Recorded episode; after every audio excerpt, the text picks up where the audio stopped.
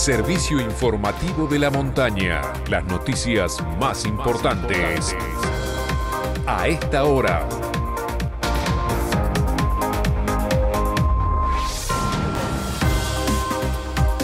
12 del mediodía, 30 minutos en todo el país. Temperatura en San Martín de los Andes, 10 grados 9 décimas. Humedad, 41%. Cielo despejado. Incidente vial en la cuesta de los Andes. Se produjo minutos antes de las 9 de la mañana cuando dos personas que se trasladaban en una moto hacia el barrio El Arenal quisieron sobrepasar a una camioneta EcoSport e impactaron con un camión cayendo al asfalto. Ambas personas resultaron heridas y debieron ser trasladadas al hospital Dr. Ramón Carrillo. Reunión clave para votar el pliego definitivo de licitación para el transporte público. A poco más de un mes que finalice la prórroga de Expreso Los Andes, el Departamento Ejecutivo Municipal y el Consejo Deliberante ultiman los detalles del pliego definitivo para que a partir de la semana que viene el intendente llame a licitación. Esta mañana, Santiago Fernández, concejal sanmartinense del Frente de Todos, dijo que estiman 30 días para la apertura de sobres y si las empresas se presentan, a partir de octubre habrá nuevo servicio de transporte.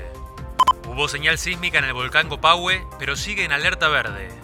El subsecretario de Defensa Civil y Protección Ciudadana de Neuquén, Martín Giusti, llevó tranquilidad a la población ante las consultas por la incandescencia que se observa en el volcán Copahue e indicó que es propio de este periodo invernal.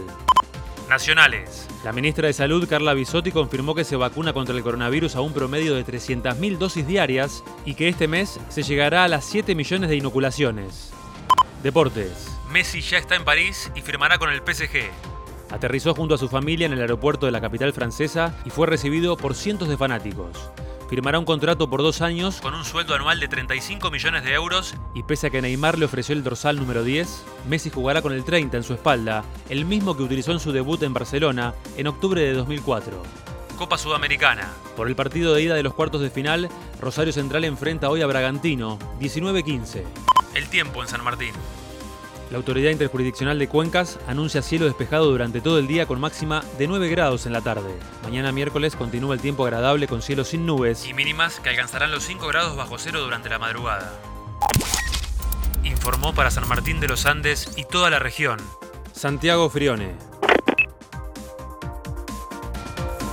Este fue el servicio informativo de la montaña. Todas las noticias en una sola radio. Seguí informado en FM de la Montaña y en fmdelamontana.com.ar.